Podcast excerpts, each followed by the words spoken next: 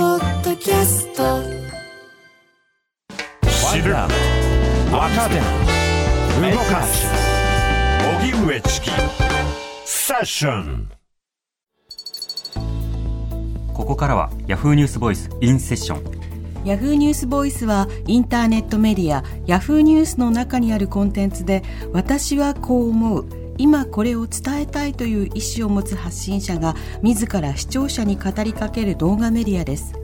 今回ヤフーニュースボイスと荻上チキセッションがコラボしてインターネット動画とラジオの2つのメディアで配信放送それがヤフーニュースボイスインセッションです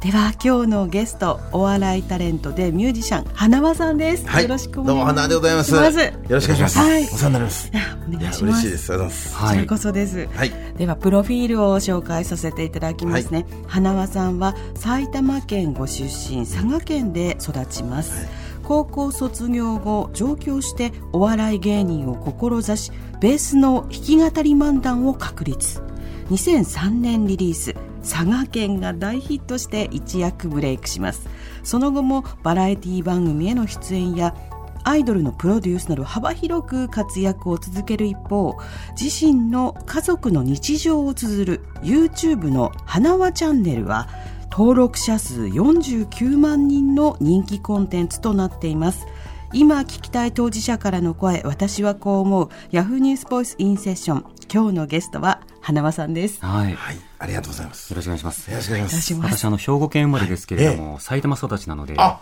そうですか。そうなんですよ埼玉どちどちらなんですか。あのーはい川口とそれから浦和だったんですけれどあもーじゃあもう埼玉の中でも埼玉の中でもまあ都都会会の方の方町 ランキング今ね。そうなんですよすごいですよ。だけどもあの高校が与野だったので、ああなのであの飛んで埼玉などはですねあありがとうございますあの川口とかその周辺の映画館はもう縦に揺れたと、そうですね。映画館がすごかった。今でもまだね、あんの公開されてまして。そうですねいやもう本当ありがたいです。そしてあのエンディングの曲を歌っていらそっうしでゃすっねて、はいあの時々玉と聞いちゃうんですよ。あありがとう ございます。ミュージックで。嬉しいです。聞きながら赤坂にやってくるっていう 東京なんですけども。ざまな思いをねそうですね。ふるさとに対する埼玉ブームがね、んはい、巻き起こってる感じがありまして。そうですねいや本当に埼玉いいとこなんで。はい。それぞれのその地元がいろいろある中で、ええはい今回その岩手県の大槌町との関わりについて伺うんですが、はいというのもその311以降あの復興支援なさってるということなんですけれども、そうですね。ご縁というのはどうだったんでしょうかあの、もともと、あの、その僕がですね、あの、普段塾というか、あの、アイドルグループをプロデュースずっとしてまして、はいで、その、あの、グループに作った、同じ時代に生まれた若者たちというですね、この曲を聴いてくれたですね、あの、大津町で暮らしている、えー女性の方からお手紙いただきまして、で、この、岩手県のこの大津という町がですね、あの、本当甚大な被害があった町でしてね、あの、本当津波で1200 1200人を超える、あの、人々の命が奪われた町でして、もう本当に町の10人に1人という、あの、本当に甚大な被害を受けたんですけども、あの、そんなですね、あの、そこで暮らす女性の方からですね、まあ、お父様とか親族の方が津波で流されてしまったという女性の方からお手紙いただきまして、で、この僕のあの作った、同じ時代に生まれた若者たちの曲を聴いてですね、あの、生きる希望が湧いてきましたというような、そういった内容のお手紙いただきまして、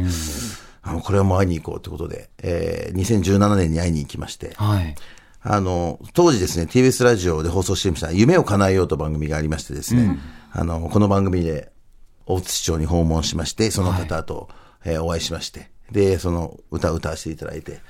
というところからのこう、お付き合いがありまして、それからもう、あの、何度も何度も大津市長に行かせていただいてという感じですかね。はいはいあの、岩手でも、あの、はいいろんな世代の方々と交流はなさるんですか、そうですね。そこの大津市では、あの、本当にあの、町の皆様、それこそその、ままだ若いですね、学生の方とか、あとは本当にお年寄りの、あの、方とか、まあ、行政の方とかも含めて、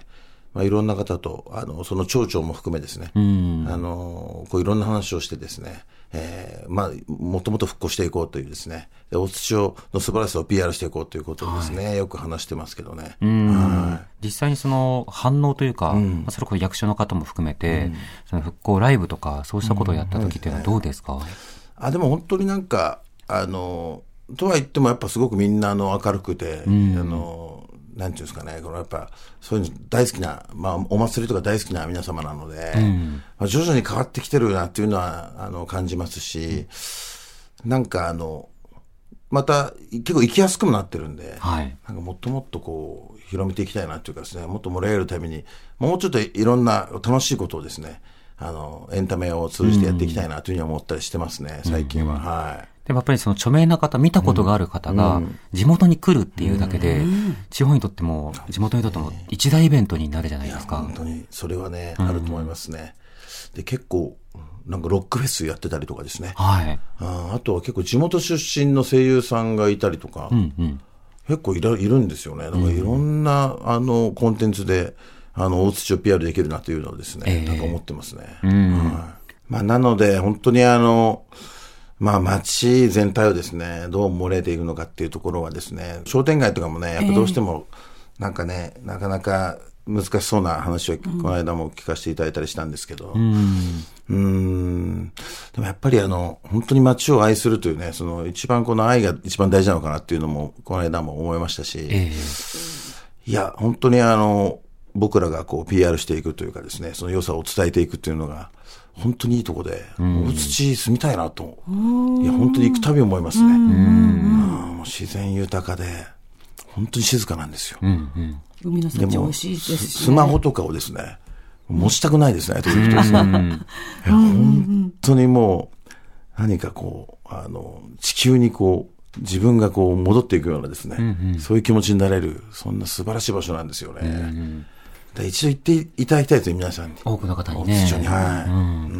そのお子さんとも災害の話とか、はいあとはそのいろんなところに行かれるときに、一緒に行かれたりすることとか、そういったことはあるんかそうですね。結構だから子供たちともそういう話をするように、やっぱなってますし、そうですね。あとやっぱりあの、我々の中にはこう、佐賀っていうですね、佐賀魂みたいなのもですね、あるので、うん、やっぱ今、どこでこう、震災が起きるかわからないという状況でもあるので、本当に自分の地元でも、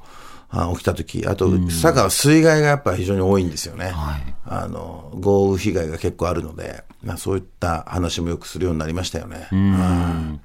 実際にはお子さん3人ですそうよですね。 3人でもあの少子化の中ではい3人育ててるっていうその経験がある方って周りにい,、らっしゃいますか結構。ああ、でも少ないですね。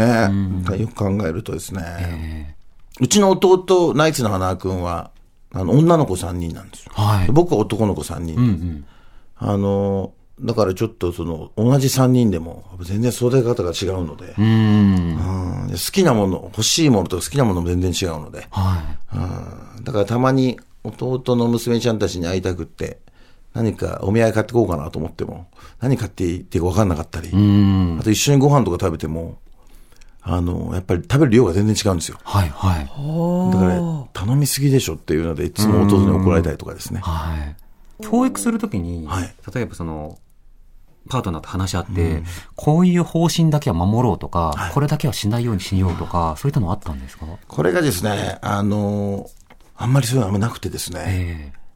ただ唯一自分でか思ってるのは、その放任主義というんですかねえ。うん。あの、僕怒ったことがなくてですね、子供を。おーあの、まあ、怒そんなにこの、わーとかって言ったことがなくて。注意はするけど、なそうですね。なんかもうアングリーみたいなあ感じそで。うアングリーはないんですよね。で、まあ、子供たちがその、今のところいい子だっていうところも一個ありますけど、はいあとやっぱ柔道やってるんで、その、やっぱりこの、す稽古でめちゃくちゃやっぱり厳しくされたりもしてるっていうのもあって、なんかその、まあ僕というかその師範の皆様とかにこう教育してもらってるっていうのもあると思うんですけど、ええうーん、なんか放任主義で、あとこの、自立させるっていうことをですね、一番の目的にしてるっていうのもあったりするので、なんか、時々、ああと思う時あるんですけど、わ言言言いたいなとか、あそこ違うだろうとか思ったりするのもぐっとこらえて、もうあえてこう失敗させたり、あえてこの経験させて自分で気づかせるっていうことをですね、なんかしてますね。へはい。それは結構うちの親がそういう親だったので、うん、僕、親に怒られたことなくてですね。そうですか、ご両親とも。そうで。すね。あ母親は、あの、親父が何も言わないんで、時々言ってましたけど。あ、役割分担として。そうですねさすがに言っとこうっていう。うちの親父は何にも言わなかったんで。うんでもやっぱそれが今良かったのかなって思うね。やっぱ芸人になりたいって言った時も、何も言わなかったですし。で、うちの弟も、あの、何も言われなかったっていう話で、やっぱなんか言われちゃうと多分なってなかったのかなって気もしますね。そうですよね。だからご両親からしたら、兄に次いで弟もと、いやそうです立て続けに芸人。本当ですよで、最悪ですよ大成功してますけど、蓋を開ければですけど、そうですよ。当時はもうきつかったと思いますよ。もう自分だったら嫌ですもん、やっぱそんな。二人とも芸能芸人なんかなるなんて言ってですね、安定したやっぱ宗教についてほしいなって思いますもんね。下積みの期間とか、はいはいはいあとその自分の芸を探る期間とか、あれあるじゃないですか。やりましたね。だ僕はあの、ただ僕はそれでも早いって言われるんですけど、はいその、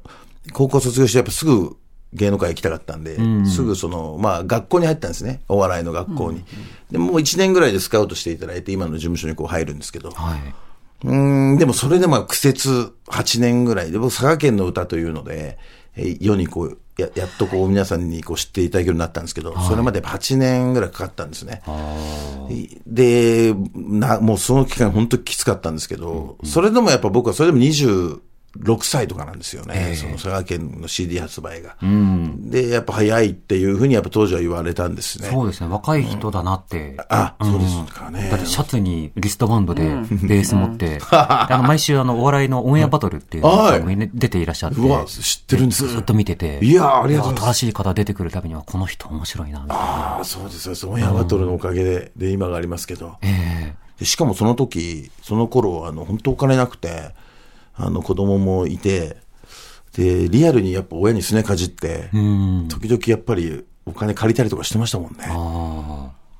ああ、今思い出すとですね。で、同じように僕の弟もですね、あの、本当に同じように全然売れなかったので、で、あの、僕が佐賀県の歌でやっとこう、仕事をいただけるようになって、でもやっぱナイツは全然売れてなかったんで、あの一時期僕の家に一緒に住んでたんですよ。そうなん家賃払えなかったっていうのもあってですね。えーそんな時期もあったり、で僕が親にこう仕送りす、その、まあ、まあお金を仕送りしてたんですけど、その金がそのまま弟に流れてたっていう還流するっていう。かっこいいなって感じです。そんなこともありましたね、今考えるとですね。ああ、なるほど。あーだから本当に大変ですよ。だから結構、弟大丈夫かなとかって思ってた時期もありましたけど、本当に、だから一緒住んでた時に一回、あの、もうちょっと、お前才能はあると思ってたんですよ、弟のこと。はいこれネタを書く才能があるんだから、放送作家さんとかね、あーそういう選択肢もあるんじゃないかみたいなことを言ったらですね、めっちゃキレてきまして、弟が。はい。なんでそんなこと言うんだみたいなですね。あ、もうこんな切れるんだと思って、あ、その時に、あ、相当本気なんだなと思って。で、親に、いや、おあの、ノブ今売れてないけど、あの、かなり本気でやってるし、大丈夫だと思うよみたいな話をしたことを思い出しましたね、今。兄弟喧嘩とかしてたんですか、あのですね、僕、あの、腕力がですね、はい。運命の差で僕は強かったんですよ。はい。もう弟が弱すぎてですね。ほう。だからもう、喧嘩になると怖くてしょうがなかったと思いますよ。だから、いつも自分の部屋に閉じこもって、鍵閉めて。ああ、ストライキ形式で。そうです、ストライキですを張るっね。ていそうなんですよ。だからあれ、こう、喋りがね、結構達者になってくる。だから僕のおかげなんで すよ、今のナイツのね、あの漫才があるんです。そうそう僕のおかげですよ。えーすごかったですから、この悪口がね、僕の悪口 が。えーそう泣いちゃうぐらいですから、一緒にね暮らしてたらそれはよりぶつかり合う感じだったでしょうね。年子ですからね。年子で結構ね、喧嘩はしましたけどね。うんいや、本当に、だから僕はなんかそういった意味で言うと、なんか周りの人に、逆に僕は助けられてるというかですね、いろんなつながりがあって、うんなんかそこが宝物かもしれないですね。僕もいろんな方が周りにいるんですよね。うんそれこそナイツとかですね。あんな売れると思ってないですからね、僕も。まああと、オードリ会長ですー、からオードリーとかも。はい。本当に一番最初、うちの事務所にオーディション来た時に偶然僕がいて、それからの付き合いで、いや、あそこあんなになっちゃうと思わなかったですし、そういう人がいっぱいいるんですよ、僕周りに。でもそのあ最初に会った時にわってわこう思ったりするものですか。思わないです思わなかったですその時はあーいや来たそう思わない。まあ後輩面白いなと思いましたけど、あここまでそうなんですかっちゃうっていうのは、で普通に、でも面白いっていう感覚が面白いっていうのはなんかありましたけどね。でも普通のその辺の学生上がりの青年でしたから、みんな、まあ僕自身もそうですけどね。まあ、人生経験の中で成長されてきて、うん、まあ、今のきっとオードリーさんもあるだろうしそうですね、でもなんかそういったおあの父としての姿を見てると周りに頼ってる姿などを見ると、うん、そっかじゃあ頼っていいんだなみたいなあもう僕はもう周りの人がいないと